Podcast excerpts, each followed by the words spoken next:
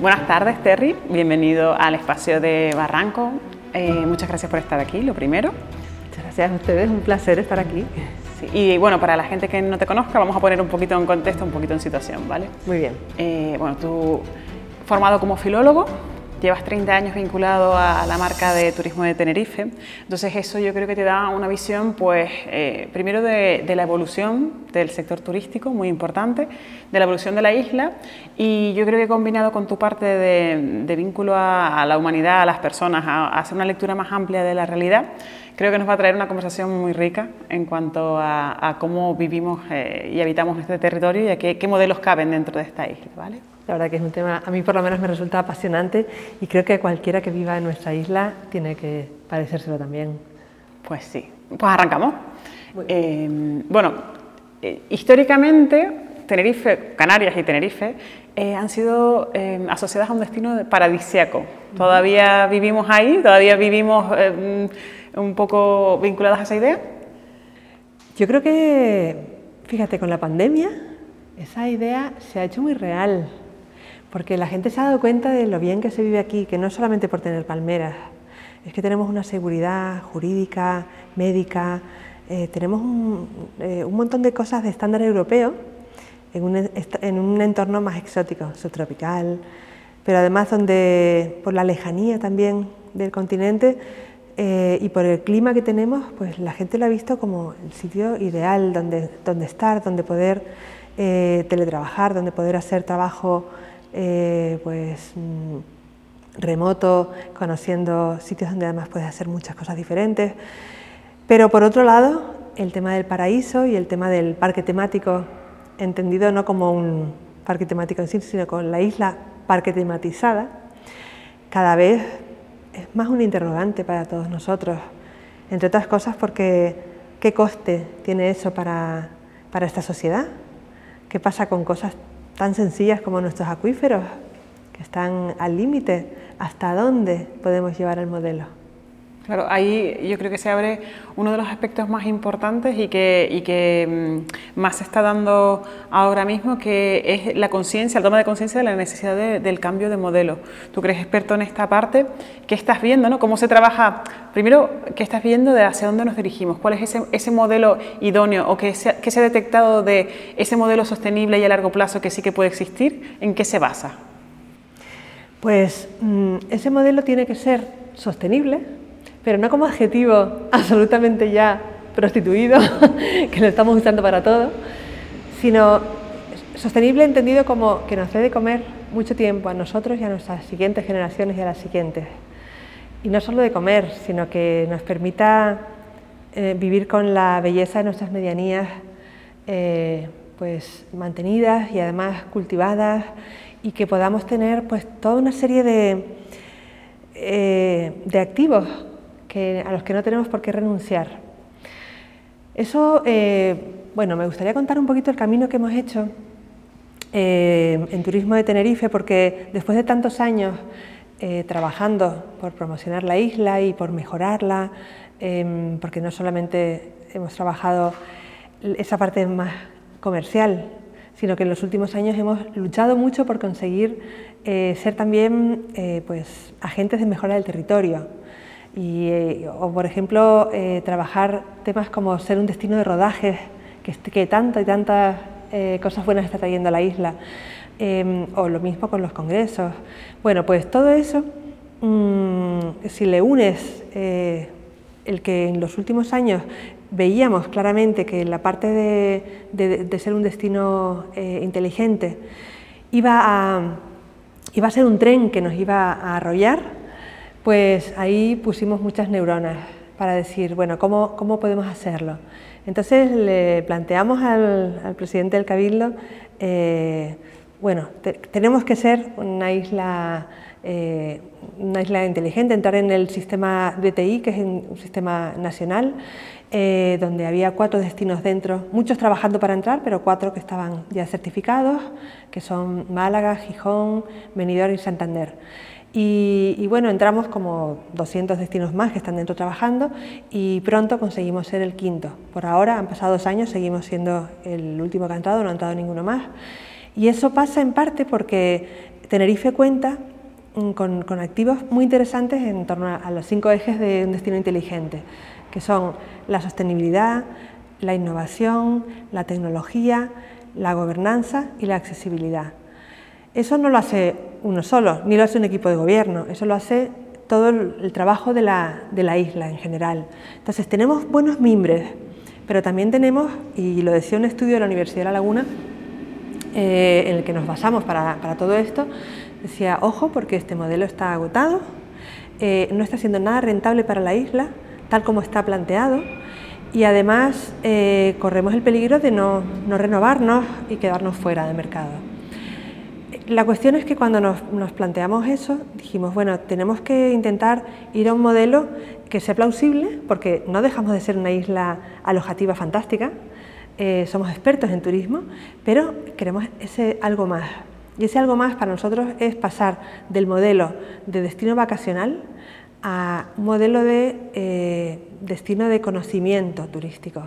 Eh, ser un polo de conocimiento donde la gente quiera venir a compartir aquí, igual que cuando quieres saber de alta cocina quieres ir a Lausanne, pues que seamos un referente al menos europeo para venir aquí a aprender sobre turismo, pero además con una mm, visión expandida del turismo, porque ya no es solamente eh, esa tradición que tenemos alojativa y, y esos establecimientos que tenemos fantásticos y profesionales, sino además el pensar en la observación de, estrellas, porque tenemos uno de los cielos más limpios de Europa eh, y tenemos el Instituto de, Astronomía de Canarias. Eh, luego tenemos mm, pues actividades en la naturaleza con 2.000 kilómetros de senderos eh, de todo tipo. hay, por ejemplo, temas ligados a la gastronomía, donde si desarrollamos científicamente la, la agricultura, como han hecho otros países, pues podemos llegar eh, de verdad a ser referente, porque si unes que nosotros tenemos, por ejemplo, las papas antiguas de, Sudamérica, se quedaron aquí las variedades que no fueran eh, tan afectadas por las, por las, epidemias, que tenemos los, vinos eh, también casi con los que se brindó en la Declaración de Independencia de los Estados Unidos o los que nombraba Shakespeare, porque esas viñas no se vieron afectadas por la filoxera que hubo en, eh, que asoló Europa ¿no? en los siglos XVII y XVIII. Pues si a todo eso, esos productos kilómetros cero, de las papas, del vino, de, tantas, mm, tantas cosas que tenemos aquí que se pueden valorizar, eh, pues todo eso, o sea, la ciencia y el conocimiento aplicado a todo eso puede hacer de verdad que aquí haya mucha más, digamos, mucho más campo en torno al conocimiento. Y sin duda, eh, la estrella de todo eso es la tecnología, porque las sociedades cambian en torno a la, tecnología, eh, por eso hablamos ¿no? siempre de la edad de hierro, la edad de, piedra, eh, pues siempre lo que la humanidad va utilizando y va aprendiendo es lo que va marcando. Y, de ahí la, revolución industrial, de ahí la revolución de Internet, eh, y, y cómo ahora estamos solamente en los albores. Viene una historia tremenda, con, sobre todo con la inteligencia artificial.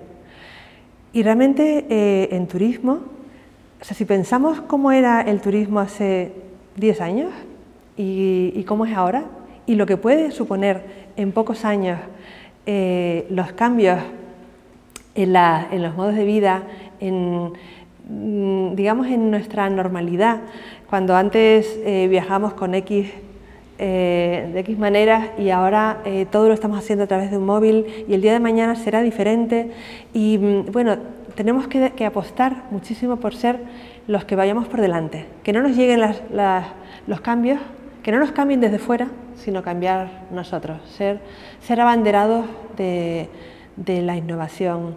Con lo cual, pues bueno, eh, el siguiente paso que, vemos claro es eh, ese laboratorio vivo, de esa hibridación que podemos conseguir fácilmente en Tenerife entre el sector turístico y el sector eh, tecnológico, tenemos, eh, nombraba antes el, Instituto eh, Astrofísico de Canarias, pero es que también tenemos el, edificio Nanotec, donde se, hacen virguerías en nanotecnología. Tenemos el Instituto de, Energías, Tecnológico de Energías Renovables, donde hay desde un avión solar para combatir incendios, hasta la unidad de genoma humano que está haciendo cosas increíbles. Tenemos la empresa que gestiona el Metro de Londres, se lleva desde Tenerife, tecnológicamente. Hay un montón de cosas que no conocemos. Si damos un salto en la formación de las personas que viven y, estudian aquí, podremos conseguir de verdad que haya mucho más margen para desarrollar ese turismo eh, más basado en conocimiento que en llenar camas con, un, precio bajo y renovarlas muy rápidamente, porque esto último es lo que consume muchos recursos y no deja, no permite que la gente aquí tenga una calidad de vida buena. Sin embargo, ese modelo de polo de conocimiento eh, basado en turismo extendido eh, creo que puede ser algo que realmente sea sostenible para las generaciones futuras además abres un, campo, o sea, con esta exposición abres un campo que para mí es muy interesante, que es la parte de la aplicación de la creatividad a la tecnología, que además es una cosa que va ligada a la otra, pero no siempre nos lo planteamos así, ¿no? Cuando, Normalmente cuando llega un producto tecnológico a nuestra mano, llega, llega ya, llega, el móvil llega con unas aplicaciones, eh, los ordenadores llegan con unas aplicaciones, los software llegan con una serie de codificación, pero es cierto que la tecnología nos permite, y sobre todo la tecnología actual que es tan flexible y en cosas como la inteligencia artificial, que hay tanto campo, nos permite yo creo que modelar cosas que ni podemos imaginar. Y además creo que Canarias, España especialmente, se caracteriza por, España, Canarias y Tenerife, nos caracterizamos por una alta creatividad, o sea, por una resolución de problemas completamente magistral, desde ópticas muy diferentes. Y esto que comentas de decir, reunir conocimiento, y para mí cuando el conocimiento se une con talento, al final la explosión es infinita, ¿no? Es, ese liderazgo, ese ir a la cabeza, de decir, vamos a crear modelos que aún no existen, vamos a crear soluciones, vamos a crear conocimientos, vías que aún no imaginamos, porque a día de hoy pues no podemos ni proyectar cómo será eh, el futuro dentro de 10 años, me parece una cosa súper interesante eh, vamos, y tremendamente atractiva. ¿no? Yo, yo creo que además egoístamente casi todas las personas cuando nos enfrentamos a, la vida profesional queremos dejar huella, hay poca gente que dice, bueno, yo quiero llegar aquí, pasar desapercibido y no, tener, no dejar ninguna huella ni en la empresa, ni en la historia, ni nada de eso. Y lo que se plantea es muy, muy atractivo ¿no? y es justamente eh, lo contrario a lo que a, lo que se está viviendo, el desencanto que se está viviendo del turismo, que creo que hay, hay, un, falta como ese romanticismo o, esa motivación al turismo porque el modelo actual no es lo suficientemente atractivo, ¿no? pero se abre un nuevo modelo turístico donde la repercusión hacia el territorio, hacia la sociedad, hacia la propia isla, vamos, eso va a ser motivo de orgullo, ¿no? Ya no es decir, estamos peleando por eh, el alojamiento a 50 euros, estamos, estamos peleando o estamos eh, construyendo un modelo que es completamente distinto. ¿no? Sí, y ese modelo, mm, te voy a dar algunos ejemplos de cosas que, eh, que nos planteamos. Em, un poco como tormenta de ideas, lo que es que son cosas que habrá que desarrollar. Yo además hablo mm, un poco desde un punto de vista personal, después eh, no es que tenga que ser eh, la opinión necesariamente de Turismo de Tenerife, pero sí, bueno, los que estamos así un poco en la parte innovadora, pues se nos permite eh, soñar más, porque además son cosas posibles. Entonces, una cosa que se puede hacer, claramente antes hablaba de, de necesitamos volver al campo, porque, entre otras cosas, cuando el escudo social va acabando y hemos tenido mucho de ese colchón para poder salir adelante después de la pandemia, eh, mucha gente se queda sin, forma de vida. aquí tenemos unas medianías que, están abandonadas y el poder vivir de la, agricultura eh, para lo que necesitas, entre otras cosas, que no haya competencia desleal de lo que viene de fuera. Y ahí la, compensación local, la huella de carbono, puede ser un tema muy interesante. Si encima lo unes con blockchain, pues puede ser un tema que de forma muy eh, bien reglada eh, repercuta en, que ese dinero de lo que se quiera importar dentro, de lo que mm, ya haya aquí, eh, te, sirve para que mm, sea, sea más rentable para los que cultivan. Porque uno de los hallazgos de ese estudio que nombraba antes de la Universidad de La Laguna era que Tenerife, bueno, hablaba eh, claramente de cómo, de cómo estaba siendo poco rentable el, modelo y luego cuando lo dejas con números te das cuenta de que mm, Tenerife eh, o Canarias es el rincón de mayor paro juvenil de Europa Y eso es, flagrante, eso es súper doloroso, es decir, nuestro talento tiene que migrar. Cuando lo que estamos planteando es, hagamos lo contrario, seamos un polo de atracción de talento y además intentemos que la gente que está aquí no tenga que irse. Por eso creo que esa simbiosis entre empresas tecnológicas y empresas turísticas es perfecto porque permite que vivan muchas más empresas que ahora mismo tienen que irse fuera eh, o desarrollar eh, tecnología fuera porque aquí no, la compran y el sector turístico hasta ahora ha sido muy poco comprador de tecnología. Y por otro lado puedes conseguir que eh, toda esa manera innovadora de ofrecer servicios eh, empuje al sector turístico a poder ofrecer eh, cosas mejores y distintas a, quienes vienen a, visitarnos. Con lo cual, ese es un tema muy interesante. Pero luego hay otros. Por ejemplo, está cambiando mucho el tema de la educación. Lo estamos viendo fuera, pero eso aquí no ha llegado demasiado. El modelo universitario sigue siendo muy parecido.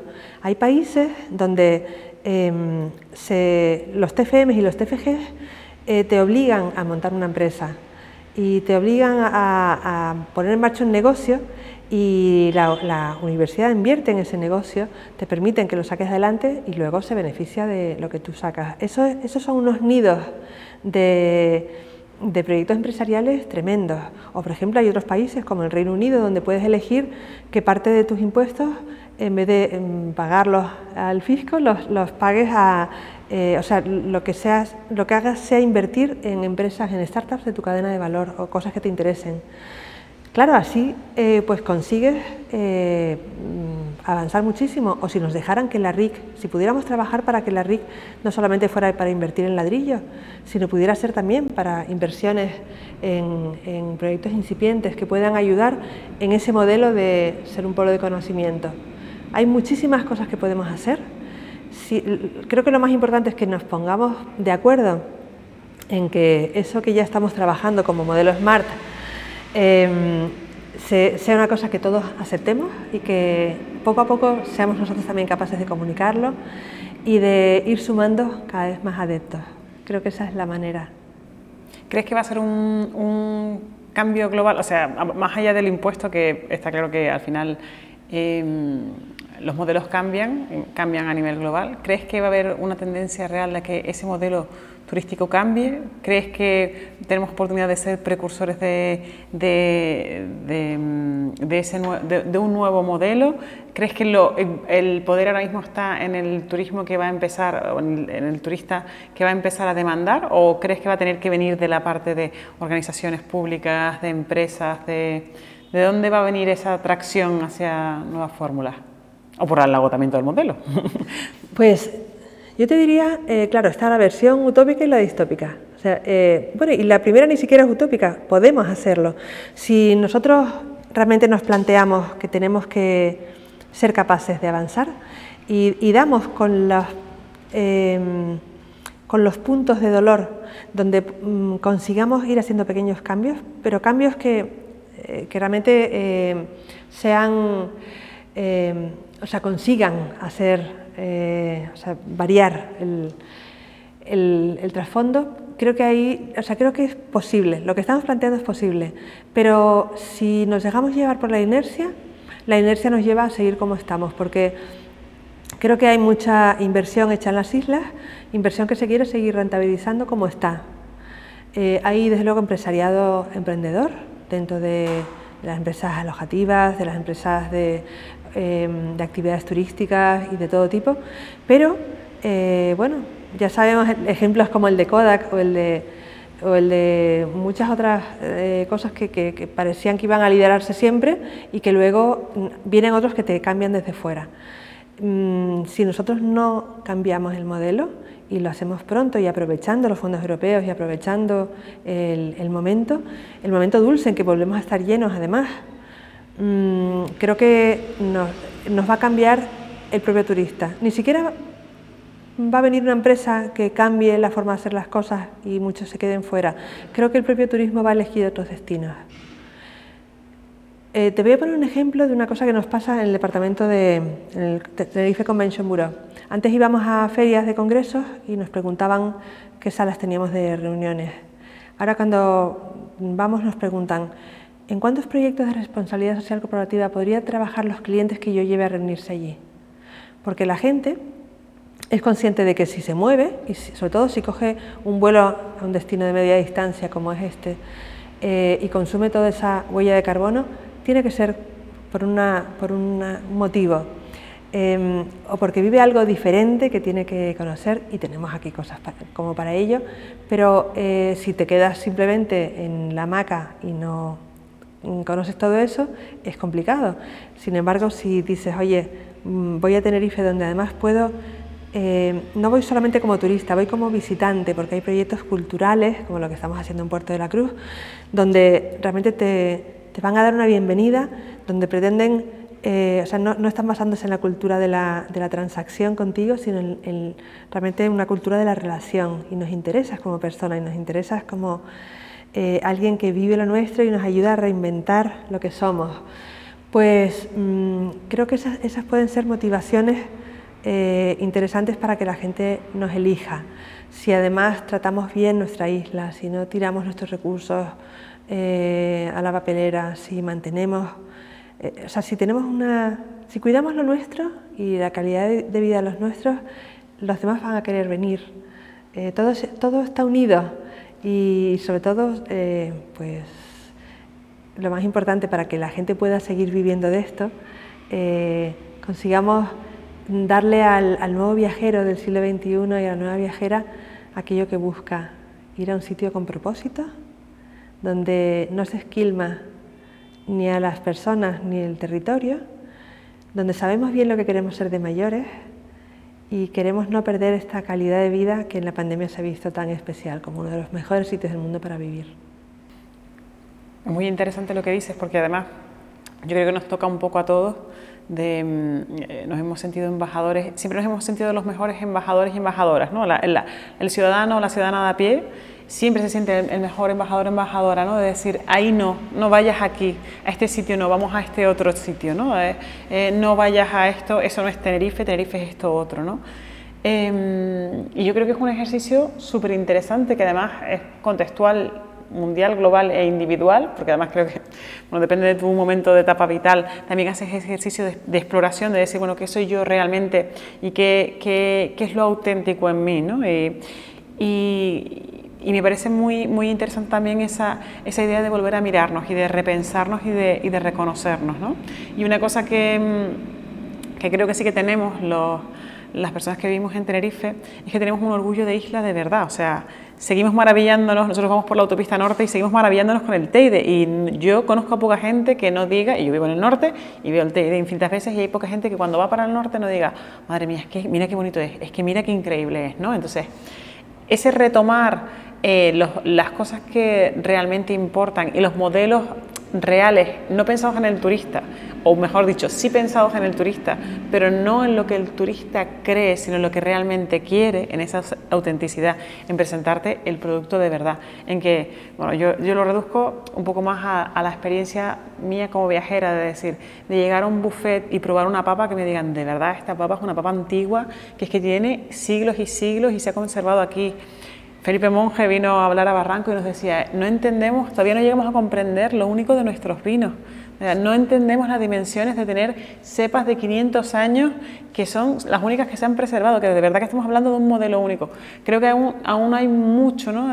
también en, en nosotros en confiar en que lo que para nosotros es la cotidianidad realmente tiene valor. Y creo que ya se está empezando a ver, hay mucha gente que ya, que ya habla de, o sea, que habla con orgullo de, de, cosas que a lo mejor son para nosotros cotidianas o nimias, pero que tienen mucho valor de cara hacia afuera porque solo se dan aquí o a veces porque solo o aquí adquieren unas dimensiones o unas connotaciones que son diferentes, que me parece que que, bueno, que encaja muy bien en, ese planteamiento que estás haciendo y que además eh, es muy interesante y estimulante ¿no? a la hora de, recuperar la identidad y de, ofrecer esa diferenciación absoluta ¿no? del destino de no complacencia. ¿no? De no, eh, Tenerife no es estar en una hamaca con el sol, el sol lo tenemos por castigo, o la buena temperatura la tenemos por castigo, ¿no?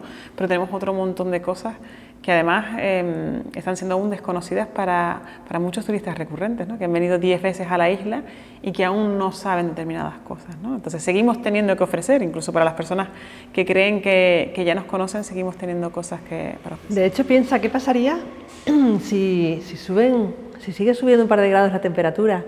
O sea, eh, al final la Nueva Canarias va a ser Galicia. ¿Y qué pasa con nosotros? Si hemos dado el paso valiente de ofrecer ese algo más o ese mucho más, pues eh, iremos reconvirtiendo cosas.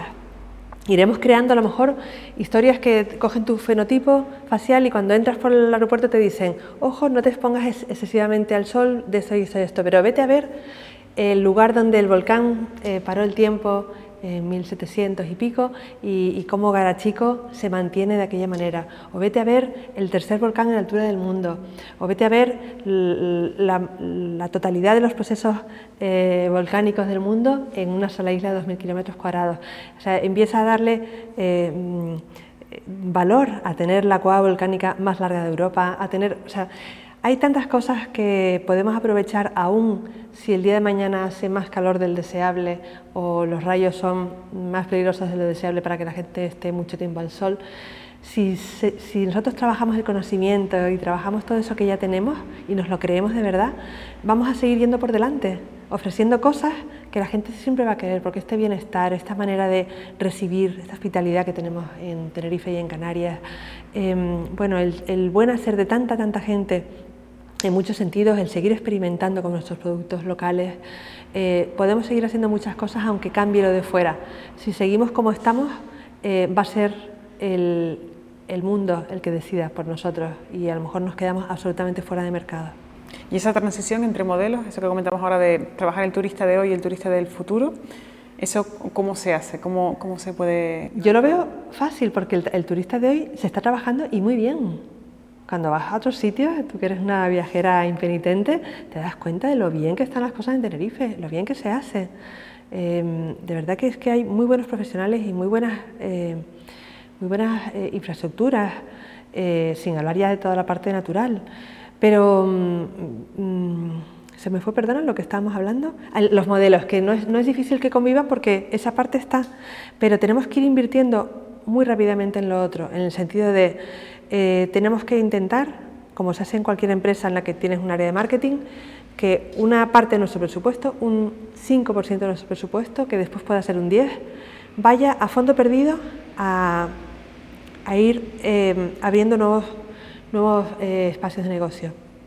Nuevas historias en las que no estemos invirtiendo ahora, eh, plantéatelo como una pequeña incubadora donde dices, oye, voy a hacer cosas que, que pueden servir para diversificar si las cosas cambian y las cosas, lo que más sabemos es que todo va a cambiar. Eh, creo que esa es una buena manera de ir preparándonos para, para lo que venga. Los, gurús de la inversión trabajan así, ¿no? Los gurús de la inversión trabajan con cosas que sabemos que sí, que están estables y después ese riesgo, ¿no? Ese, ese, riesgo, pero ese gran beneficio, ¿no? De, decir, arriesgar puede traer consigo mucho beneficio, ¿no? Y, es verdad que em, trastear buscando nuevas, nuevos horizontes, nuevos modelos, nuevas historias, pues puede traer realmente una repercusión o una revolución eh, insular. Y como estamos en el mundo de compartir, creo que si queremos ser un pueblo de conocimiento no se trata de que vayamos buscando la fórmula de la Coca-Cola y nos quedemos con ella, si es que la encontramos, sino que eh, a medida que vayamos avanzando vayamos compartiendo, que, que, nosotros busquemos la ventaja competitiva en ir siempre por delante y, y ojalá que nos copien después. Pero para eso tenemos que cambiar nuestro ADN porque las personas en Tenerife somos bastante acomodaticias y, muchas veces dejamos que sean otras personas las que vengan a hacer aquí el negocio. Eh, que está muy bien también, eh, pero lo que no es de recibo es que la gente de aquí tenga que irse fuera porque no, no seamos capaces de encontrar nosotros la forma de montar aquí el negocio. Aquí cabemos muchos, pero tenemos que cambiar, creo yo, esa forma de, pensar y tenemos que ser mucho más exigentes con, con lo que queremos. Y a título personal, ¿tú ahora cómo viajas? O sea, ¿cuál es tu idea de viajar? ¿Qué buscas? Tú ya, tú ya que conoces tanto el, eh, el, sector turístico, ¿qué buscas en un destino? ¿Qué estás, ¿En qué piensas cuando viajas? Pues yo creo que he ido mucho con los tiempos eh, mm, por varias razones. Una porque la, los ingresos medios en España han cayeron con, el señor Rajoy, mucho para, y sobre todo, para el sector público, y eso obligó a que reinventáramos otras formas de viajar, sobre todo también en las familias numerosas como la mía, que de repente ya no podías plantearte ir a un hotel, con lo cual llevamos 10, mm, 15 años viajando eh, a, casas de intercambio por toda Europa y al final te das cuenta de, lo que es viajar local, de lo que es irte a un sitio donde la familia que te aloja y que ha intercambiado la casa y el coche contigo también te ha dado un mapita de los vecinos y quiénes van a llevar a tus hijos a jugar al fútbol a su colegio y quiénes te van a prestar las bicicletas. Bueno, eso está siendo para nosotros una forma fantástica de entender otras culturas, de cuidar lo nuestro y, cuidar lo de los demás y, el sentir que, todo esto sirve para, para mm, compartir parte de, lo que tienes. Nos da muchísimo placer poder compartir nuestra casa y decir qué bonito es, nuestra isla, ven a conocerla. Entonces, bueno, esa parte pues está siendo muy interesante. Al final lo que, lo que reflejas ¿no? con tu experiencia también es que lo, la vivencia, lo analógico, lo entendido como lo real, lo de... Eh, se puede alimentar siempre con tecnología y se puede mejorar, pero necesitamos seguir yendo a los sitios a conocer, ¿no? O sea, nada, nada sustituye el que tú vengas, te levantes una mañana y veas el Atlántico y el color que tiene el Atlántico, o no, nada sustituye que tú llegas y entiendas un mar de nubes, por mucho que lo hayas visto en realidad virtual, por mucho que lo hayas visto, ¿no?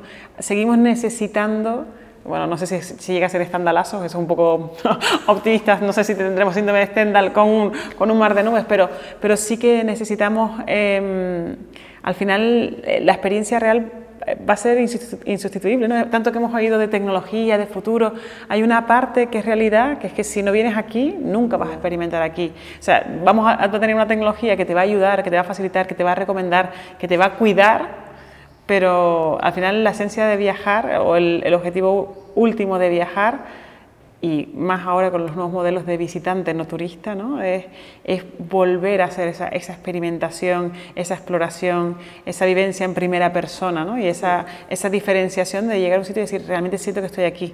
No es intercambiable, no es un hotel del Mediterráneo que podría estar, no, no es que estoy en Canarias. Claro. Em, nombrabas lo de la tecnología eh, y mm, tengo dos cosas que comentar en ese sentido. Uno es qué importante es que la tecnología sea amable, porque si la tecnología es buena no deberías casi notarla. Y debemos tender a eso, entre otras cosas, porque es un factor de igualdad. Eh, en Estonia lo han hecho súper bien con la Carta de Derechos Digitales, con el... Bueno, ellos, ellos tuvieron el eh, tuvieron que hacer un gobierno digital porque después del cambio no tenían dinero para montar un gobierno pagando a las personas. Y lo hicieron muy bien porque siempre han puesto por delante la ciudadanía. Y ellos no tienen el problema que tenemos nosotros ahora, de que nuestros mayores casi que se han quedado eh, sin poder operar en los bancos, porque ellos tienen asegurada la, eh, asegurado el acompañamiento de las personas diversas por edad, por por temas de diversidad intelectual, por lo que sea, para que puedan acceder a todos los servicios. Creo que eso es una cosa que, tenemos que plantearnos muy bien. Y la otra es que la tecnología sea ética. Porque es que la tecnología, si, si miras las empresas y sus capitales en los últimos años, las que están acumulando todo el poder son las tecnológicas. ¿Para eso queremos la tecnología? ¿Para ser todos esclavos de Google? No tiene ningún sentido. La tecnología tiene que traernos las jornadas o las, semanas de cuatro días, tiene que traernos el reparto de trabajos para que eh, todos ganemos quizá un poquito menos, pero todo el mundo tenga trabajo y que al final sean efectivamente eh, las, máquinas las que hagan muchas de las cosas que no, aportan valor, que podamos ser todos un poco más felices, pero que todos tengamos medios para vivir eh, cómodamente. No está siendo así. La tecnología la están manejando para controlar y para acumular poder. Eh, seamos un destino especializado en que en tus vacaciones eh, no tengas que darnos eh, tu DNI, María, 50 veces cada vez que contratas cualquier cosa, sino que por medio de contratos inteligentes y por medio de blockchain tú mm, tienes tu, tu, información encriptada y solamente hay que sacar algún dato determinado para según qué transacción. Eso es muy, muy posible y estamos trabajando con los proyectos que tenemos eh, para, que, para que sea así. Eh, pero, pero lo nuestro puede ser, digamos, la puntita del iceberg. En realidad, lo interesante de esto es que hay muchísima gente eh, en la isla que, tiene estas ideas y, y, otras muchas mejores y no estamos conectados. Pues quizá el esfuerzo pueda estar en conectarnos, en sacar ese, ese talento, porque a lo mejor a mí esto me parece muy rompedor, porque siempre he trabajado en turismo y llevo menos tiempo en innovación, pero seguramente que esto se le ha ocurrido a mucha gente y mucho mejor. Y, hay que encontrar ese talento y hacerlo emerger para que tengamos muchísimas manos eh, para sacar un proyecto como este adelante. Pues agradezco mucho que hayas compartido con nosotros todo este conocimiento, todas estas reflexiones. Creo que además nos abre em, a muchas personas que estamos menos eh, metidas dentro del, área turística, nos abres un, un camino de, esperanza, de posibilidades y muy abierto, que es algo que no pasa cuando alguien empieza en, turismo de forma tradicional. Y mil gracias por compartir tanto tiempo en, en Barranco, ha sido un placer absoluto. Muchas gracias a ustedes por la libertad de Catra de, poder hablar aquí eh, de una manera muy personal de, las inquietudes eh, como persona y como profesional y, bueno, y larga vida a este maravilloso barranco.